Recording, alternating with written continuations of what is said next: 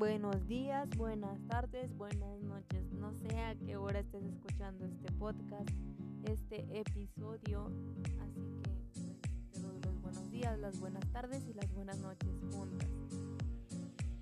Mi nombre es Yadira Obregón y estoy muy contenta por estar un día más aquí en este episodio, en este podcast, una chica universitaria. Y el día de hoy te traigo un, un tema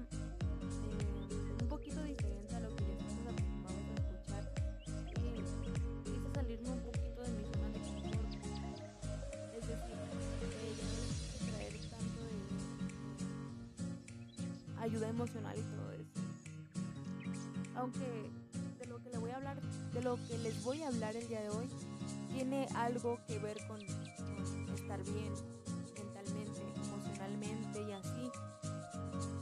Y el día de hoy voy a criticar una serie que me acabo de topar en Netflix hace unas cuantas semanas atrás, que me llamó mucho la atención. Es una serie surcoreana que se llama It's Okay Not to Be Okay, que quiere decir está bien no estar bien.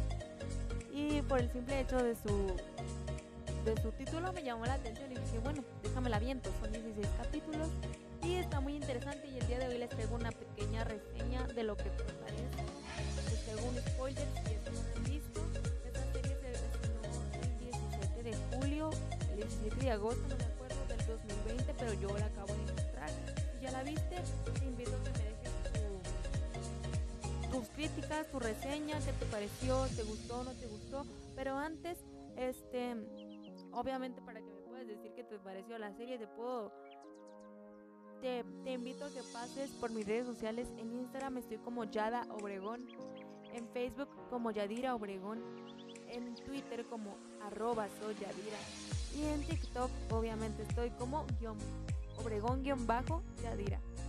Por ahí me puedes escribir y nos podemos poner en contacto y me puedes contar eh, cualquier cosa que te pareció de la serie, si tienes alguna otra perspectiva diferente a la mía, si te gustó o no te gustó y eso. Y también, antes de que se me pase, te invito a que le des like a la página de este podcast. Obviamente se llama eh, Una Chica Universitaria Podcast. Si lo encuentras en Facebook, te invito a que pases por ahí y, me regales un like para que estés al pendiente de todo lo que, lo que hacemos y lo que se dice aquí en estos podcasts. Ahora sí, dicho esto, pasemos a, lo que venimos, ¿verdad? El día de hoy. Y pues como les decía, voy a traigo una pequeña reseña sobre esta, esta serie y la verdad batallé un poquito para, para sacar la reseña tal cual porque pues de principio no la entendía, la tuve que ver, ver, la tuve que ver, la tuve que ver, perdón, varias veces. perdón, perdón, es que ando trabada hoy. Este para poder entenderle, ¿no? Y pues aquí les traigo una pequeña reseña y espero que sea de su. Eh, y si no la han visto, les dejo el, el spoiler, ¿no? Está muy buena, te las recomiendo. Se llama It's Okay Not to Be Okay. Así se llama. O la puedes buscar también como Está bien, no estar bien. Así está en Netflix. La vida no es un cuento de hadas. It's Okay Not to Be Okay lo deja bien claro desde el minuto uno. La tragedia, las inseguridades y la necesidad que tenemos de otros está presente en cada fotograma. Si te apetece una serie inusual que te sorprende a cada giro y que es capaz de mezclar el drama con el tráiler más oscuro que te puedas imaginar, te invito a que te quedes hasta el final. Una de las curiosidades, como ya habrás adivinado, está en el intercalar de escenas de animación y live action mientras se relata la serie. Estos cuentos de hadas no están hechos para quienes padecen del corazón. Lo descubrirás si te atreves con ello. Y puedo asegurarte que será una de las cosas que te enamore de la serie.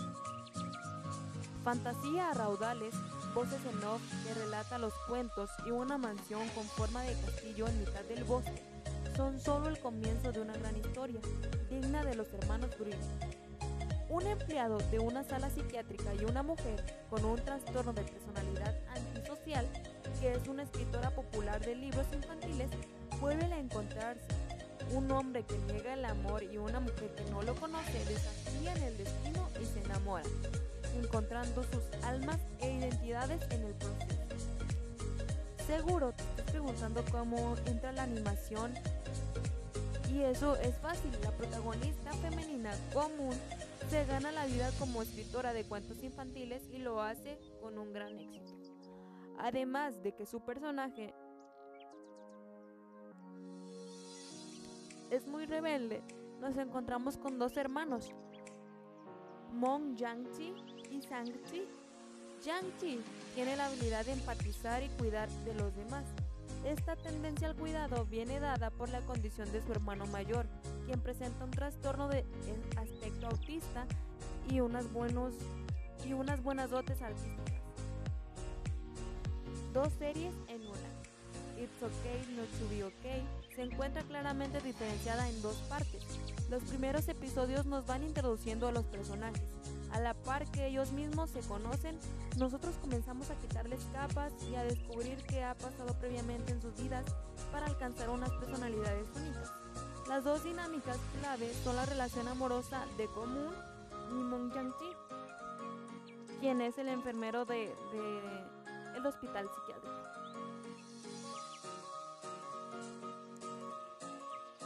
Pero también la relación fraternal entre Yang-chi y Mong Sang-chi, que pues en este caso es el y su hermano, su hermano, su hermano, perdón. ¿Cómo querer a alguien cuando la vida no te pertenece? Cuando tu misma vida no te pertenece. Tener la imperiosa necesidad de que alguien nos cuide cuando no estamos bien. Por mucha tendencia de la, a la psicopatía que tengamos. O aprender a necesitar a alguien. Todo ello se muestra, se vive y es aprendido por común. Y Mong Yang-ki, su atracción es clara y ella nos encanta por sus reacciones, o más bien dicho, me encanta por las reacciones y comentarios y sus miradas, porque eso es totalmente novedoso. Su trastorno nos pone en pantalla escenas que no acostumbramos a ver y que son un soplo de aire fresco. Ella busca captar su atención, pero no sabe cómo hacerlo rozando un comportamiento obsesivo y de acoso. Una persona que tiene todo lo que quiere es incapaz de asimilar el rechazo. Es interesante cómo la dinámica entre ellos va cambiando, madurando y mostrando matices muy personales. Ambos sufren unas profundas heridas. Mong Yang-ti siempre ha hecho lo que se espera de él. Su vida no es vivida, piensa que nació solo para ser el cuidador, de su hermano. Aprendió muy pronto a ocultar tras una expresión de felicidad como se encuentra. Lo veremos lidiar con una fuerte depresión. Lo mejor de esta relación es que el uno al otro se enseñan a quererse a sí mismos, a verse primero para después ver a los demás. La segunda parte ya nos trae el desenlace del trailer. Esa es la historia de, terror que es la infancia ligada de los protagonistas. La influencia de sus madres y su ausencia. Como en todo buen cuento de hadas debe haber una malvada bruja. Aquí no es más ni menos que la bruja del oeste. Secundarios de lujo. La trama se acompaña de casos psiquiátricos e historias secundarias contadas con peso y delicadeza en el transcurrir de la serie. Todo ello gracias a la presencia que tiene el hospital psiquiátrico y su vida en él. Vemos cómo se trata a los pacientes, cómo estos crean relaciones entre ellos, creando una comunidad y red de apoyo vital para la supervivencia emocional en un lugar que sigue en pleno siglo XXI, detonando, demostrando, perdón, cómo es el centro psiquiátrico. En este apartado, los guionistas dejan volar la imaginación. La creatividad es muy elevada. Cuando se presentan los distintos casos y enfermedades mentales, en los episodios maníacos todo está permitido, pero eso no significa que no se trate en contacto y cuidado más absoluto. El estrés el maltrato, el abandono y el abuso infantil o incluso el alcoholismo encuentran su resquicio para ser puestos en el punto de mira, obligando así al espectador a enfrentarse a ellos. Las heridas de todos los personajes son curadas o al menos aliviadas por un momento de conversación o por una deliciosa comida del personaje interpretado por la siempre exitosa Kim Min. Sé como Sang-chi que le dan un premio a este actor, o mejor dicho, es el alma y el corazón de It's Okay. Así se llama la clínica psiquiátrica, It's Okay, o OK, donde él trabaja. Y él es, es, como quien dice, es quien cura o quien apoya a todos los que están ahí dentro, ¿no? que les dice que se tranquilicen cuando estén en una crisis de ansiedad, cuando estén en, una crisis este fuerte. Él es quien siempre sale a, a socorrerlos, a ayudarlos, porque ese, como decíamos al principio, es como su don, porque él se sentía él se sentía con una gran y enorme responsabilidad de ayudar a los demás, porque desde pequeño le tocó cuidar de su hermano mayor, que padece el trastorno de autismo. Entonces por eso él se dedicó a cuidar de los demás porque sabía que es lo que realmente es cuidar de alguien. Entonces,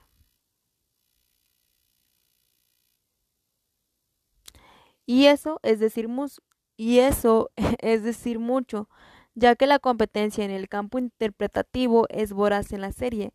El brutal nivel interpretativo empieza, pero no acaba. Jung-si Kim So es el actor mejor pagado en qué dramas y no nos extraña. El repertorio interpretativo a lo largo de toda la serie y la intensidad de sus escenas pone de relieve su calidad.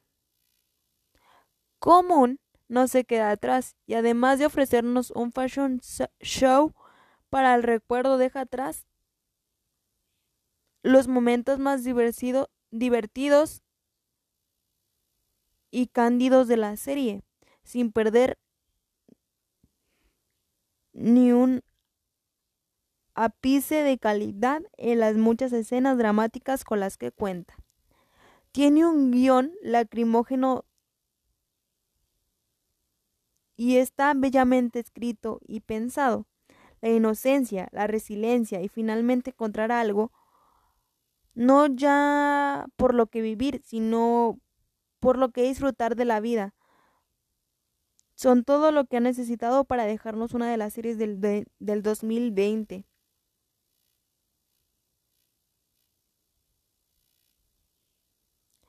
Tengo la impresión de que la serie sobra, le sobra metraje. Les voy a decir por qué. 16, episodio, 16 episodios de más de 75 minutos dan para mucho y a partir de la mitad me asalta una sensación de reiteración de ideas.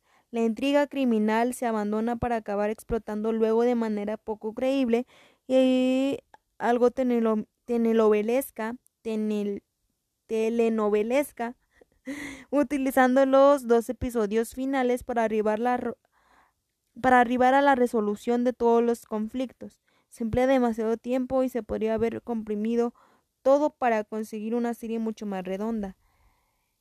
Echo de menos que se mantenga el tono oscuro y misterioso del episodio piloto durante el resto de la serie y que se integren muchas más secuencias de animación en la acción. Este tipo de elementos la convierten en algo especial durante los primeros capítulos aunque su esencia se diluye un poco, el director Shinju Park logra mantener siempre nuestro interés con una dirección llena de hallazgos visuales. Cada cuento tiene su moraleja. Los 16 capítulos de Está bien o estar bien, It's okay, no to be okay, tienen un, un título de cuento y sirve como leitmotiv para las enseñanzas humanistas que derivan de la serie. Es una historia sobre la sanación emocional, sobre la, sobre la adaptación y el perdón, sobre aprender a convivir con los demás y sobre la necesidad de superar las heridas del pasado.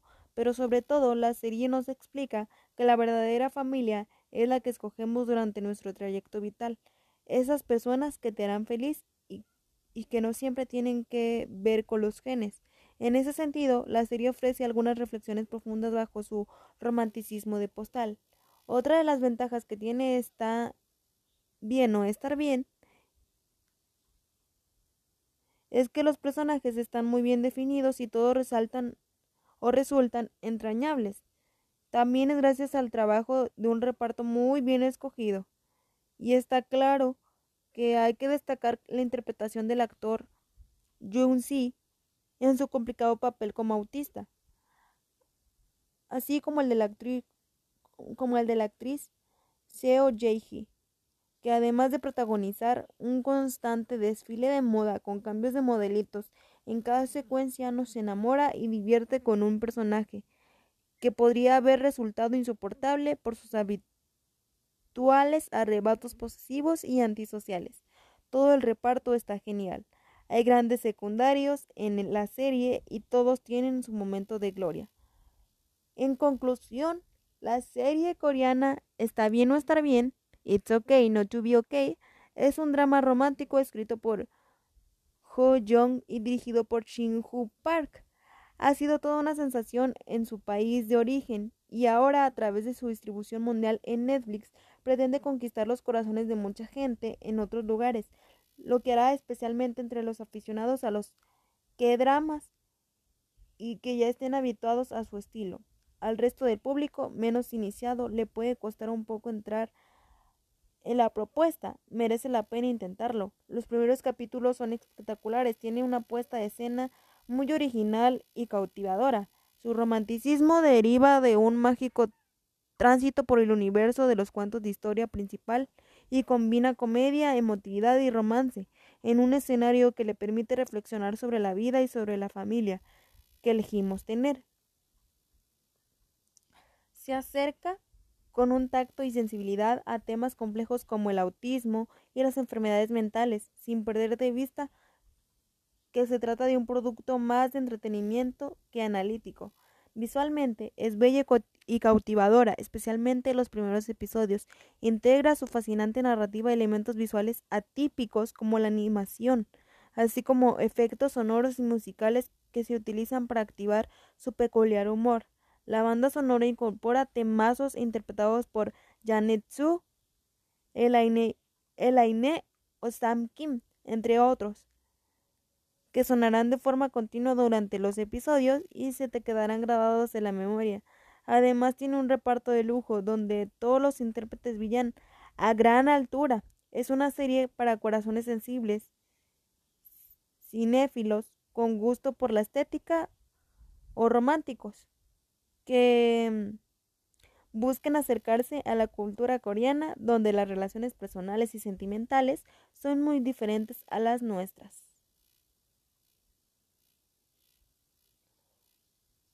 Así que les invito, esta ha sido mi, mi pequeña reflexión, mi pequeña reseña em, de lo que respecta de la serie. Por lo, por lo que escribí y por lo que acabo de leer, se me hizo una serie muy bien enfocada y con un muy buen mensaje porque al final de cuentas te deja un mensaje de que la familia es la que tú escoges, la familia es la que tú, la verdadera familia es la que tú escoges en el, en el transcurso de tu vida. Y, y que se vale, se vale, este, y está bien, no estar bien siempre. Y que se vale estar triste y que se vale estar mal por un momento y que está bien es sano estar mal hasta cierto punto. Y bueno, me, me, me, al menos yo en esta serie me di cuenta de que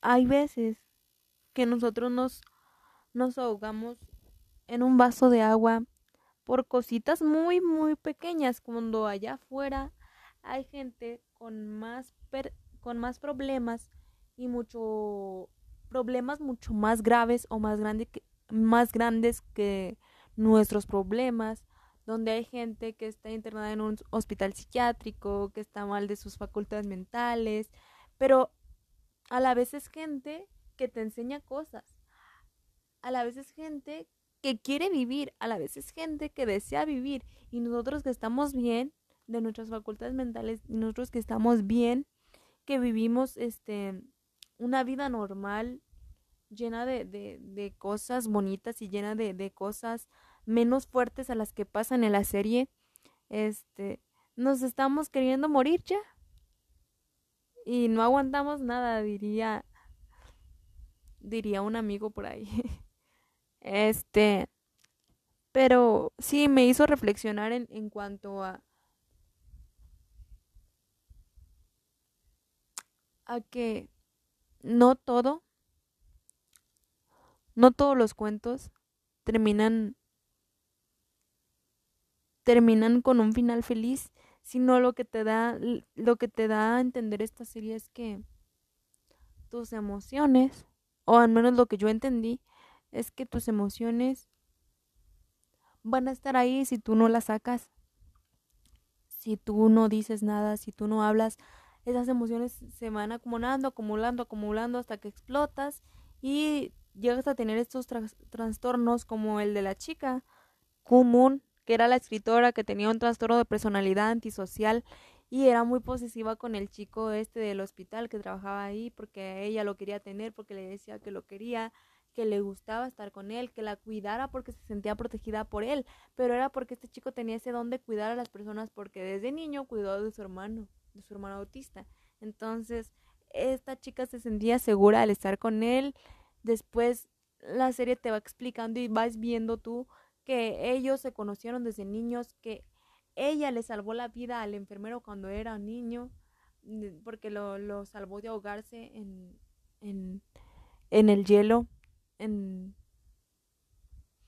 en un día que estaba haciendo mucho frío, cayó, nevó y y este chico, el niño, estaba jugando, se parte el hielo, se cae al agua y se ahoga y para no ahogarse, bueno, trata de, de salir, no puede y esta chica lo ayuda, le salva la vida y por eso sigue vivo. Después ella, este, le, le agradece o más bien le echan cara de que si no fuera por mí no estuvieras vivo porque yo te salvé la vida y que no sé qué, pero era porque ella se lo echó en cara porque él le dijo que no quería estar con ella y que, que no lo buscara, que ya no lo molestara, que no quería no quería saber nada más de ella, que lo dejara en paz, pero ella como tenía ese sentido de obsesión por él y lo quería tener para ella, decía, no te vayas porque yo te necesito para estar bien, porque tú me haces sentir bien, porque tú me tranquilizas.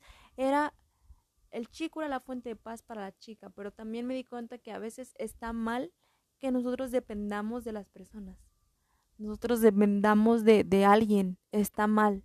Está bien, pero está mal. Porque cuando esa persona ya no esté, pues a nosotros nos va a llevar la fregada porque estamos tan acostumbrados a la persona estamos tan acostumbrados que cuando nos pasa algo, corremos con esa persona, este, va a llegar el momento de que esa persona que te ayudaba, que estaba contigo, que era tu, tu, tu contacto emergente cuando a ti te pasaba algo, ya no esté, entonces, ¿qué vas a hacer? Entonces, hasta cierto punto es malo depender de las demás personas. Y en este caso, ella dependía del enfermero. Dependía de él. Y lo quería tener para ella y era algo muy fuerte que tenía esta chica para, para este chico, pero al último se enamoran y los dos se compactan, ¿no? Entonces, está muy padre, se las recomiendo, ya les expolié, si no las, si no la han visto, ya se las expolié por, expolié, perdón, por aquí. Y bueno, esto ha sido todo por el, el video de hoy. El video. No sé qué me pasa. El episodio de hoy. Este. no sé qué me pasa el día de hoy, ando muy distraída y cambio palabras y así. Pero todo, todo está bien. Bueno, esto ha sido todo por, por hoy. y me dio mucho gusto estar contigo y espero que te haya gustado el episodio, esta crítica. Em, que espero que te haya dejado algo y recuerda que la vida solo se vive una vez. Entonces, hay que vivirla al máximo y hay que disfrutar. Porque no sabemos cuándo nos vayamos a morir. Y también recuerda crear crear conciencia a través de tu accionar. Que tú seas, siempre lo he dicho, que seamos un factor de cambio para la sociedad en la que estamos viviendo.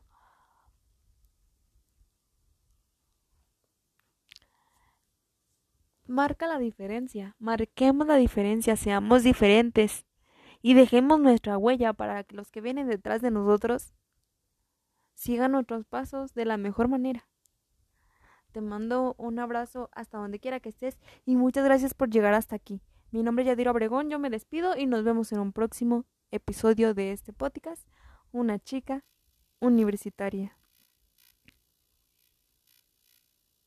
Bye bye.